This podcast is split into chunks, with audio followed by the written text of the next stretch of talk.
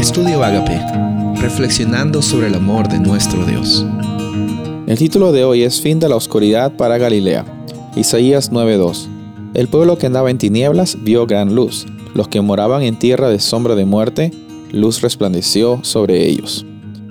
En el versículo 1 del capítulo 9 de Isaías vemos de que empieza el capítulo con la palabra más, pero sin embargo. Hay un contraste entre la condición que se encontraba el pueblo al no recurrir a Dios y a recurrir a sus prácticas ocultistas o, a buscar formas de, solucionar sus problemas con sus propias fuerzas.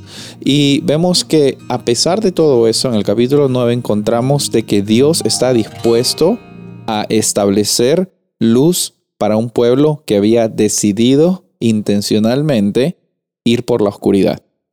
En muchas ocasiones de nuestras vidas nosotros decidimos por la oscuridad, pensando que nosotros podemos acceder a la luz por nuestras propias acciones.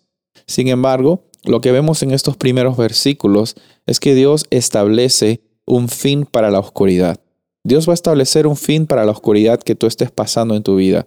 Él va a establecer también la oportunidad para que tú reconozcas de que Él es el Rey y Señor el único que puede solucionar los problemas de tu vida, el único que te puede dar la plenitud que tanto has estado buscando en otros lados. Mientras vemos de que eh, había una conquista por medio de la oscuridad hacia Galilea, por medio de Galilea también dice eh, Isaías 9 que va a venir la luz. El pueblo que andaba en tinieblas llegó a tener luz. No sé si alguna vez en tu vida has sentido que las tinieblas han abrumado tu ser. Sin embargo, yo también sé de que si estás hoy día escuchando esto, es una prueba de que Dios es un Dios real, un Dios que te da luz incluso en los momentos más difíciles donde sientes que nadie está. En esta ocasión, mi invitación para ti es reconocer de que en el pasado Dios siempre ha provisto para que tengamos la luz y la esperanza incluso en los momentos difíciles. Dice aquí que estas personas estaban pasando por sombra de muerte. Me hace acordar un poquito al Salmo 23, cuando dice, aunque ande en valle de sombra y de muerte, no temeré mal alguno, porque tú estarás conmigo.